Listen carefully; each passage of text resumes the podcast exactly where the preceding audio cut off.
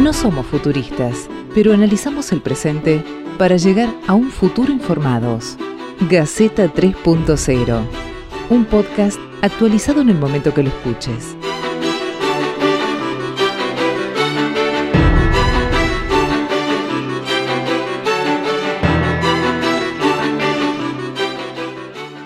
Episodio número 31 de Gaceta 3.0, 31 semanas grabando este podcast que estamos haciendo amigos, colegas, periodistas de, todo el país, planteando algunos temas que se van dando en la coyuntura, analizando cuestiones que tenían que ver o que tienen que ver eh, con la pandemia.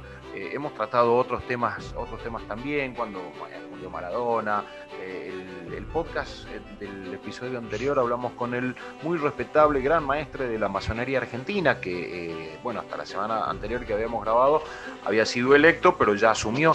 Y en esa conversación nos surgió este episodio que, tiene que ver con algunas de las actividades que realiza la masonería argentina. Y Pablo Lázaro nos había contado que la masonería argentina presentó un proyecto de ley de educación ambiental que ya está dando vuelta en el Senado de la Nación y, por lo que estuve leyendo un trabajo muy muy interesante. Y para eso vamos a hablar, hoy día hemos invitado a Mariano Cravedi, él es eh, gran secretario de Asuntos Institucionales de la masonería argentina y eh, quien tiene en cabeza ese proyecto que se escribió eh, dentro de la, de la, masonería argentina, se presentó en el Senado de la Nación, convocó un montón de gente, eh, hubieron directores, rectores de universidades, eh, un premio Nobel de la Paz, legisladores, expertos de todo el país.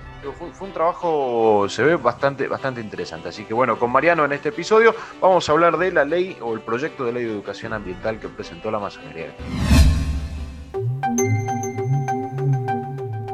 Futuristas. No. Analizamos el presente.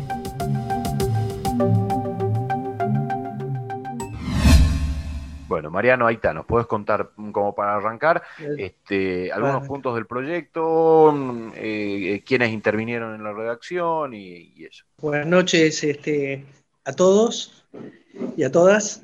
Eh, mira, a mí me parece que lo más importante de, de este proyecto es que une dos, conceptos que son importantísimos para la orden, que son el de educación y el de medio ambiente. De educación tiene una larga, una larga trayectoria dentro de la orden, ¿no? con la, la ley de guardaespalvos blanco, la ley 1420, con la reforma universitaria de 1918, así que bueno, tenemos ahí una, una, una, rica, una rica intervención en distintos momentos de la historia argentina en el tema de educación el tema este, de, educación ambiental y de medio ambiente eh, es un tema que se viene trabajando, se venía trabajando dentro de la mayoría en, distintos talleres con distintos hermanos, pero a partir de la creación de la Ciencia y Tecnología de la Gran Logia, donde se abrieron varias subcomisiones, una de cambio climático, eh, el expertise que logramos tener ahí en cada subcomisión posibilitó tener como un reservorio de conocimientos para empezar a encarar proyectos de más envergadura, ¿no?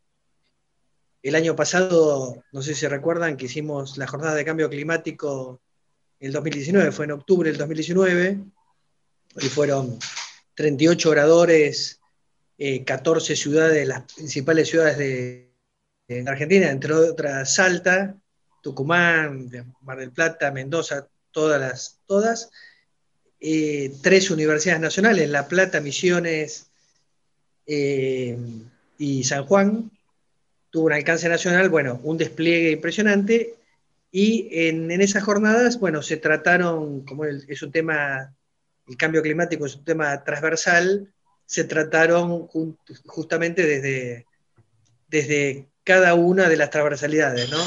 Así que había algunos que pusieron, digamos, desde la parte de día, otro justamente de educación, bueno, hice lo que se consolidó todo ese trabajo eh, y propusimos, bueno, elevar eh, el trabajo de a los legisladores. Eso fue el año pasado y bueno, lo podemos concretar este año.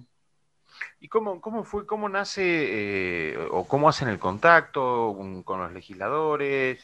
¿Cómo lo tomaron? Porque nada, sí, sigue habiendo, a pesar de la apertura de la, de, de la Gran Logia, a pesar de, cierta apertura de la sociedad, todavía hay una cosa ahí dando vuelta sobre la, masonería, qué, quieren, qué buscan, qué hacen.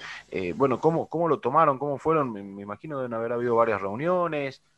Claro, mira, si querés, esto se apoya, como siempre, no es, un, no es este evento, este es el resultado de un montón de acciones anteriores. Y todas las acciones anteriores que hicimos fueron en, base a un concepto que es muy simple, pero hay que sostenerlo, que es hacer actividades de prestigio, de construcción de prestigio, de construcción de, de seriedad de los temas abordados cuando son temas que estamos vinculados con profanos, y tuvimos un despliegue enorme, enorme en los últimos años. Eh, para decirte algún hito, tuvimos, por ejemplo, acá en el, Museo Nacional Sarmiento, el de Capital Federal, un convenio y participamos en una mesa donde le daban un premio a la mejor científica de él, sería de él, 2019. Eh, compartimos mesa con el doctor Komblick, por ejemplo. Eh, y así hicimos muchísimas actividades vinculando este, con el mundo científico, el mundo cultural, eh, el mundo académico, y eso nos dio, es decir, no somos desconocidos ya, somos conocidos. Y lo que uno ve cuando hace este tipo de cosas es la, necesidad que hay en la sociedad de, buscar eh, lugares o generar espacios donde no, no estén politizados, donde no haya intereses de puro. Otra vez, otra cosa que parece de Pedro Grullo, pero es así, hay una necesidad enorme de buscar espacios plurales, que haya otro interés que la mejora de la sociedad, de la, o, puntualmente como un tema como fue esta ley. Entonces, ese trabajo que se viene haciendo hace varios años es el que sostuvo esto, eh, con lo cual, mira, fue así, digamos, la, primero un tema importante, que uno, yo soy la expresión de, muchos hermanos, como nos llamamos entre nosotros, y de amigos y amigas que colaboran con esto, eh, pero la, la, idea, por ejemplo, esta idea de trabajar sobre la ley de educación ambiental, eh, la trajo un aprendiz, con lo cual otra cosa maravillosa, digamos, ¿no? que es la autoridad de un aprendiz que propuso decir, che, mira, está dando vuelta la ley de educación en el Congreso, ¿por qué en la comisión de cambio climático nos vamos a trabajar y hacemos una, unidad concreta para trabajar este tema. Y de ahí hubo muchísimos hermanos de toda la Argentina. No quiero mencionarlo porque me voy, como estoy medio cansado, por ahí me olvido de alguno y estoy como los entrega premios Oscar, viste que me olvido. Pero este, muchísimos hermanos de todo el país que eh, cuando tuvimos ya la, relación con el senador Juan Carlos Marino, el senador de La Pampa, eh, que le bajara, ellos venían trabajando, pero no en este nivel que teníamos nosotros. Cuando le propusimos trabajar en conjunto, aceptó inmediatamente y nos delegó la, coordinación de, la vinculación con todas las entidades y personalidades destacadas. Así que bueno, un trabajo enorme de un montón de hermanos eh, que bueno, digamos, que, fueron trayendo a los vínculos con las distintas universidades, eh, alguna actividad que habíamos hecho el año pasado, por ejemplo, que fue con en un colegio politécnico acá de provincia de Buenos Aires, que ahí trajimos a una escuela secundaria muy importante que tiene, no sé, creo, más de 2.000, 3.000 alumnos, eh, y que era muy representativa de un sector que era el sector de la educación media. Eh, así que bueno, una cosa fantástica. Mariano, ¿y cuáles son los puntos básicos de la ley? Mira, los puntos, el punto más importante es primero que eh, general, ¿no? Es una ley marco que después se va, se, se desagrega en distintos niveles, eh, abarca todos los niveles, incluso la educación no eh, y eso es importantísimo porque el punto central es crear conciencia ambiental. Si me decís si uno tiene que definir esto, es crear conciencia ambiental.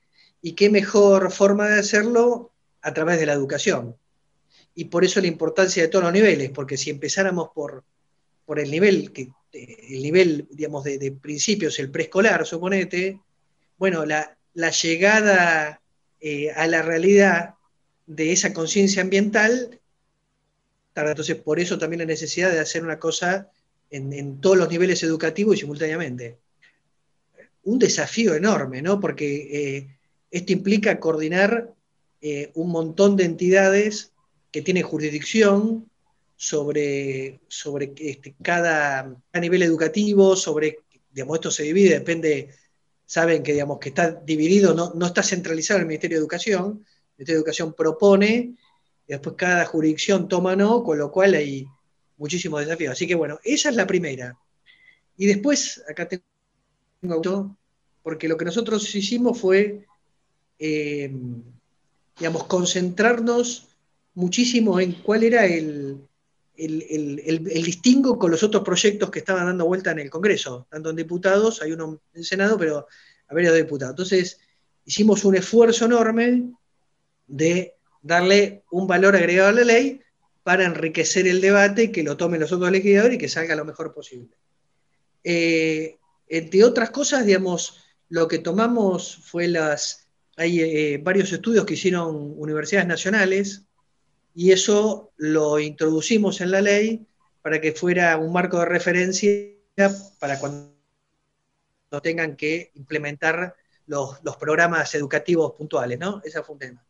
La otra cosa que no habíamos visto, y una cosa paradójica, ¿no? Pero no estaba contemplado la, voz de los chicos, de los educandos. Y entonces a nosotros nos pareció muy piola eh, introducir eso también en el nivel que tiene que estar la voz de los chicos. Pero eh, si querés el criterio, y yo hablando con los expertos, yo soy este, contador, yo digamos, no soy, yo soy el, el, que, el que lideré el proyecto, pero digamos, no, no soy un experto. Pero hablando con, con, con en torno a esta idea, lo importante era ¿para qué escuchar la voz de los chicos? Y porque de alguna forma uno puede este, customizar la, lo que le va a porque si los chicos están viendo una cosa, así que bueno, eso es un buen dato, implica otro trabajo enorme porque es eh, recolectar todos los datos, ¿no? Eh, esa fue uno, después este, otra cosa que, no estaba en los otros era el de, el de hay un término que lo busco acá, pues otra vez, como estoy medio cambiado, el tema de ecoregiones. El de ecoregiones tampoco estaba como concepto, y ese es muy interesante, muy masónico, porque ecoregiones justamente no divide por límites políticos, esa es la idea de ecoregión. Eh, así que bueno, muy, también que contempla algo que es internacional, algo este, súper masónico, donde las fronteras políticas tienen importancia, por supuesto, pero para abordar este tema, digamos, pierden sentido. Así que bueno, también una cosa muy interesante. Mientras lo escuchaba, se me venía todo el tiempo a la cabeza que por primera vez me da la sensación, por lo menos en la historia reciente, los argentinos vamos a poder ocuparnos de lo importante urgente, ¿no? Da la sensación de que hemos perdido esa capacidad de proyectarnos, por lo menos a largo plazo. Y pareciera, escuchándolo con atención, que este proyecto precisamente está pensando en eso, ¿no? en una idea de largo plazo, realmente mirando a futuro, eh, sembrando con cierta proyección, y no pensando en el aquí ahora inmediato, sino en el futuro próximo. Me da la sensación de que es un ejercicio muy válido, va a ser tomado como ejemplo para otras leyes, ¿no? Empezar a pensar, quizás digo, lo importante, no digo porque no sea urgente, digo, porque generalmente lo urgente nos contamina o elimina la posibilidad de pensar en lo importante que es a largo plazo. ¿no? Eh, ¿Usted eh, cree que, esto es acertado, que, eh, va en esa dirección? ¿no? Sí, tal cual. Mirá, a ver, tiene un montón de, preceptos y conceptos este, súper masónicos. La primera cosa es que logramos, tiene valores universales, ¿no?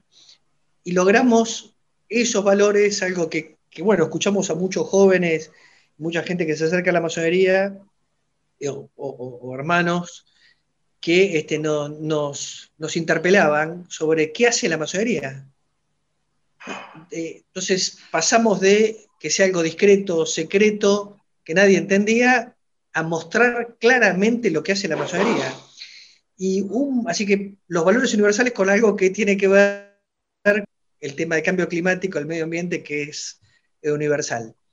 La otra noción importante es la capacidad de convocatoria que logramos esa capacidad extraordinaria. Es difícil que este, otras organizaciones eh, tengan esta capacidad convocatoria.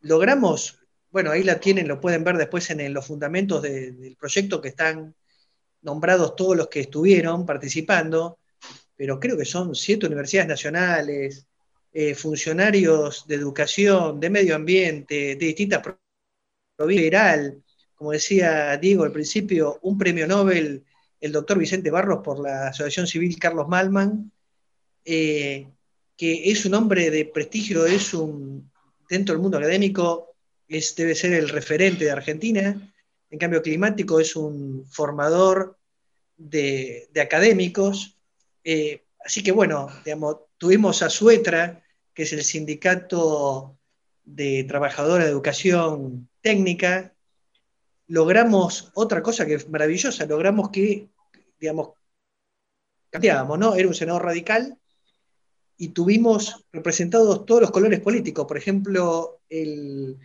rector de la Facultad de Ciencias Sagradas de la Universidad Nacional de Jujuy eh, es peronista dentro del peronismo kirchnerista y, nos dijo, qué bueno esto, lograr que nos encontremos en valores y no en disputas que no sirven para nada. Y para nosotros eso es un orgullo enorme, es decir, tenemos un premio Nobel, un sindicato, universidades, académicos, eh, también estuvieron algún eh, representante, digamos, que no llegamos por falta de tiempo, ¿no? Digamos, pero algún representante de, técnico también, eh, una maravilla. Así que bueno, un montón de nociones. También otra cosa que para nosotros es muy importante, y también como decía vos, eh, Juan, como reflejo y ejemplo para, para la sociedad, es que el, digamos, el liderazgo de, nuestros, nuestras máximas autoridades, eh, tanto nuestro eh, muy respetable, ex muy respetable gran maestre Jorge Ángel Clavero, y bueno, ya nuestro actual presidente y muy respetable gran maestre Pablo Lázaro, que eh, lideraron, acompañaron desde el primer momento. Esto es un trabajo que se viene haciendo hace muchos años, diría más de cinco o seis, y desde el primer momento tuvieron la visión estratégica de acompañarnos en distintos niveles, ayudarnos a abrir las puertas, colaborar y eso también es importante. La, idea de trabajar en equipo, de escucharse. Eh, si yo tengo que resumir una, en una frase, eh, todas las horas que estuvimos trabajando, porque esto era, había temas formales, de notas, presentaciones, a rectores, ¿no? Había todo un ida y vuelta enorme. Pero si querés, mira, a mí la palabra que me sale, el adjetivo, es el, como la frescura que había. Una cosa increíble. La, la frescura el entusiasmo, que para mí es importantísimo, el entusiasmo que el trabajo bien hecho, el trabajo serio, eh, donde no se mezclan otras cosas que el interés común. Por eso, más masónico que esto, este, es difícil, así que bueno, nos pone la vara alta, ¿no?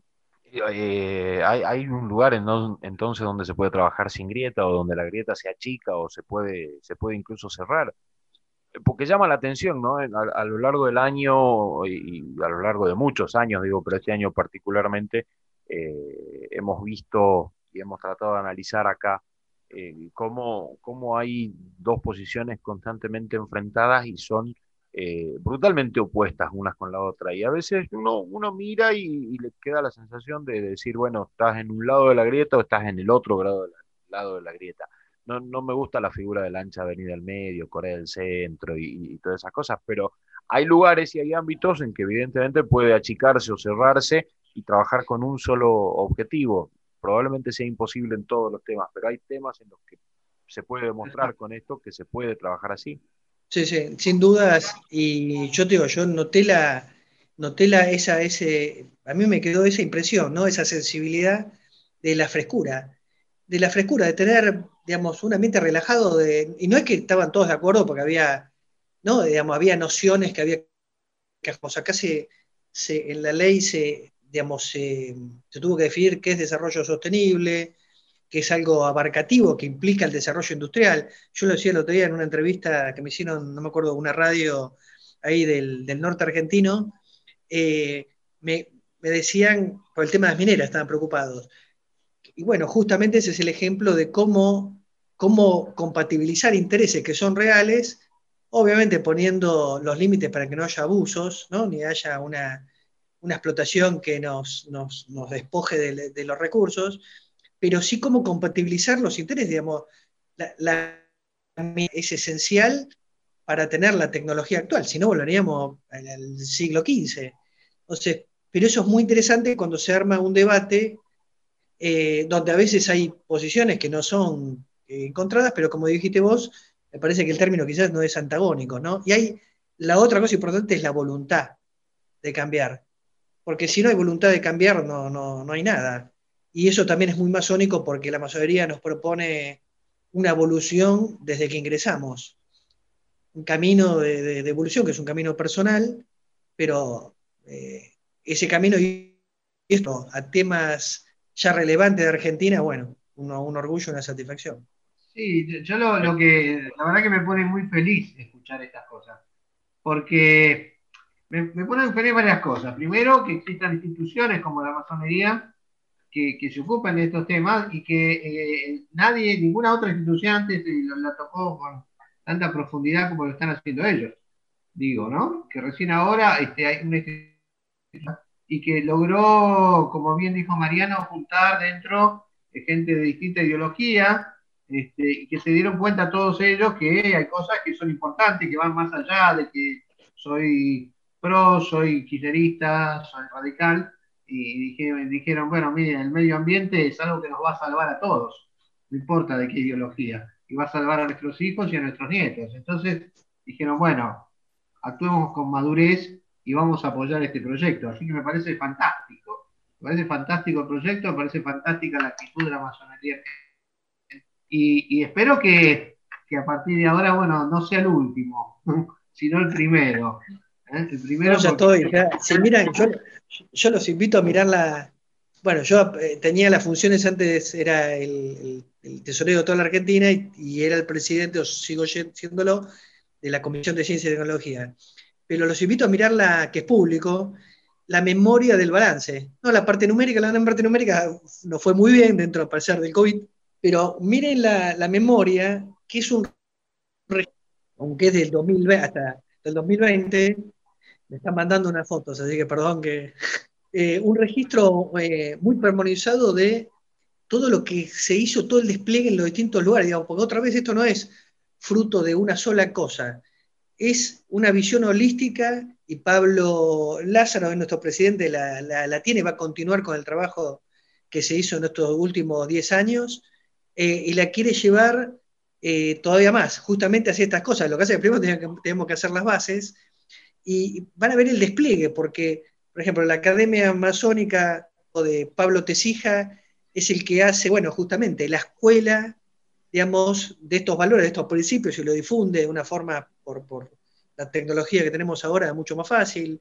Todo lo que hizo el gran hospitalario Carlos Salido, con un despliegue enorme también en toda la Argentina, eh, donde demuestra y, retoma el tema de la fraternidad como valor esencial de la masonería en, una circunstancia tan dura como lo del COVID, eh, lo que han hecho otras generaciones, como el, eh, bueno, la más grande sería otro es muy respetable gran maestro, trabajando en temas de cultura, Así que bueno, eh, una cosa fantástica, porque hemos combinado también otra cosa que es un ejemplo que pueden combinarse eh, temas intergeneracionales que lo tenemos en el trabajo de, Alejo con vinculaciones con museos y otros temas que tienen que ver históricos, con, este, con eh, como se llama, hermanos muy jovencitos que estuvimos trabajando acá, que se destacan en, su, quehacer profesional, ¿no? Y si querés, para otro tema que, que me parece a todo esto, que es un tema profundo, eh, les propongo que hagan otro, otro, otro, otro, otro, ¿cómo se llama esta grabación de estas con podcast? Con Sebastián Podcast, con Sebastián Efriso, que es el subsecretario de Cultura, eh, porque parte del sentido de esto también es un tema cultural. El, lema del, del acá del, ¿cómo se llama? Se llama el C3, que es el Centro Cultural Nacional acá en Capital Federal, eh, se llama Ciencia es Cultura. Y es una noción maravillosa de cómo entender qué quiere decir eso. Y por eso el trabajo conjunto que se hizo con la Subsecretaría de, Cultura y el subsecretario Sebastián Efriso es maravilloso, porque logramos digamos, tener esa visión holística, esa visión comprometida, entender que, la, que la ciencia y la tecnología son los lentes con los que tenemos que eh, ir y mirar la realidad. ¿no? Digamos, esa construcción se hace a, través de, la, de, lo que llamamos cultura en sentido amplio, ¿no? manifestaciones culturales. También se trabajó acá en estos temas eh, qué cosa era hegemónica, qué cosa había que rescatar de la manifestación cultural local. Esto se está haciendo en ciencia, por ejemplo, ahora se toma en cuenta una comunidad local lo que dicen los colaboradores de la zona, se lo toma para hacer estudios de rango científico, con gente contracapacitada este, y que tiene un posgrado, y es maravilloso cómo logran otra vez, y eso otra vez es muy masónico, así que no quería dejar de destacar. recién escuchándolo también se me ocurría, ¿no? Como, como por ahí, como colorario, como idea, podría parecer frívolo, pero me da la sensación de que de la masonería están proponiendo poner nuevamente, voy a decir una palabra que podría sonar, poner de moda, ¿no? Pero revalorizar los valores que lamentablemente parece que han perdido eh, o interés o gravitancia, ¿no? En esta sociedad líquida, esta sociedad quizás eh, como la hubiera definido Michel Foucault o algunos otros, ¿no? Donde lo único que prima es el poder, unos sobre los otros, pero no unos con los otros. Y me da la sensación de que podría ser nuevamente este ejemplo, esto tomado como ejemplo, ¿no? Esta actividad, esta propuesta, esta ley, me parece, ¿no? Mira, están entrando un montón de proyectos. Eh, de hecho, yo voy a tener una subsecretaría de proyectos, porque justamente lo que despertó es el entusiasmo de, y es el ejemplo, el ejemplo virtuoso. Che, la verdad es que si nos los proponemos, se puede lograr, eso genera un entusiasmo enorme, entonces están saliendo un montón de proyectos, de iniciativas en todos los ámbitos, mm, digamos, la verdad, de, todo tipo, y que son complementarias, es otra cosa muy rica también para entender, ¿no? Nuestro cuadro damero con los cuadrados blancos y negros y esa interrelación, y cómo siempre eso se puede buscar, digamos, hay de todo y buscar los complementos, los puentes es algo yo y todos los hermanos, Pablo y que nos acompaña, lo tenemos eh, recontra grabado en, nuestro corazón, en nuestra cabeza, para buscar los complementos. Y eso genera un entusiasmo enorme. Eh, y también gente, digamos, que no, que no necesariamente tiene que, estar con la masonería, sino que trabaja con la masonería. Así que, como decís, este, tal cual esto es un ejemplo virtuoso. Yo decía, eh, eh, hay gente que no conoce cómo es el ámbito legislativo y, hay, un punto que, vos marcabas eh, y vos decías, no, no, es, no es fácil redactar un proyecto de ley. Digo, cuando lo redacta una sola persona, lo, redacta con su asesor, pones acá, ah, después va a una comisión y, y, esto está de más, esto está de menos, esto se negocia, qué sé yo. Pero cuando se redacta en un conjunto, es muy complejo porque obviamente hay intereses de privados, de públicos, de eh, escuelas, eh, esto de que, che, ¿y los pibes dónde hablan acá? Bueno, acá ponemos los pibes, buscamos lugar. Eh, es muy difícil y es muy complicado y, a veces en ámbitos legislativos o en las comisiones hay peleas muy, muy duras por, por párrafos, por frases, por palabras que debieran y que no debieran estar. Y, esto cuando, cuando ve la luz un proyecto es porque ha pasado por un montón de, filtros. Digo, rescatar, rescatar este nivel de diálogo, de poder hacerlo con un montón de gente de diferentes ideologías, de diferentes puntos del país, con diferentes intereses y haberlo podido sacar, eh, eh, me, parece que es, eh, de verdad es un punto que, a mí particularmente me interesa destacar, tanto como haberle dado participación a los pibes, porque hasta acá nosotros eh, hablamos de ambiente más o menos, con algún entendimiento, en nuestra casa grande, la, la, la, pero los que tienen una verdadera conciencia ambiental eh, son los chicos, son los más chicos y creo que eh, por ahí los más grandes tenemos que aprender más de ellos que nosotros lo que le podemos enseñar a ellos. Me parece extraordinario que estas cosas estén plasmadas y se contemplen. Ojalá que el proyecto avance, que ese es otro paso, ese es otro laburo. Sí, va, va, va, a avanzar porque, mira, ya tiene media sanción en diputados, esto también es auspicioso porque parte de la, de la situación general de Argentina, nosotros hoy también tenemos que hacer un aporte, es justamente lo contrario del entusiasmo, ¿no? La, hay gente que se baja brazos, eh, que, que, queda como, si querés la palabra, se me ocurre, como agobiada ante las circunstancias, las peleas, como viste, como está el, el vedetismo de, de, las estrellas de la política, y eso al tipo, a la persona de a pie lo cansa. Y, lo cansa no solamente lo cansa, sino que este, justamente, digamos, le, hace perder la esperanza de que la cosa pueda mejorar. Y, y, eso es terrible, porque es fatal, porque si uno no tiene esperanza, no tiene la creencia de que va a mejorar, este, no, no se mueve.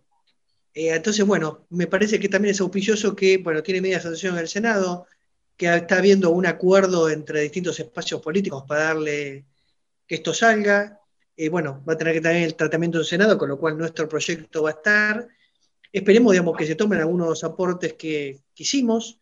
Si no se toman todos los aportes, no importa porque el ejercicio lo hicimos. Después hay mucho tiempo para trabajar, porque como nosotros creo, este, sin lugar a equivocarme, que fuimos los que más trabajamos con las universidades. Cuando esto llega al ámbito universitario, se va, se va a conocer, se ha trabajado. Cuando venga la parte de implementación, alguna noción se va a tomar. Y nada, es auspicioso que en la Argentina pasen buenas cosas, pasan buenas cosas. Y hay que, por lo menos yo, eh, viste, soy un cabeza dura de, creer que se puede mejorar, no bajar los brazos y darle para adelante.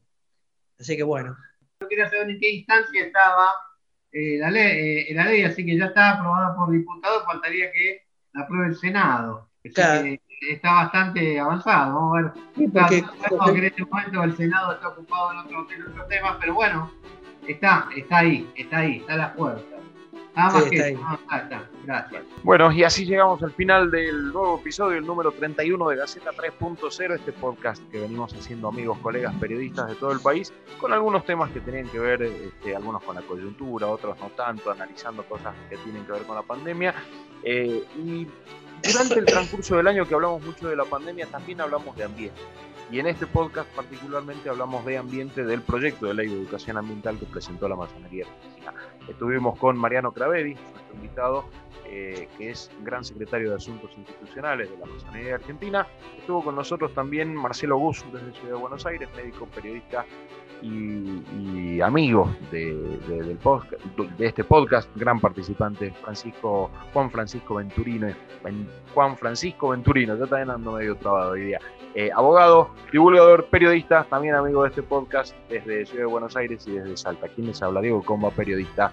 Nos vemos, nos escuchamos en el episodio número 32, quizás el último del año. El año que viene volvemos con Tutti, seguro. Gracias.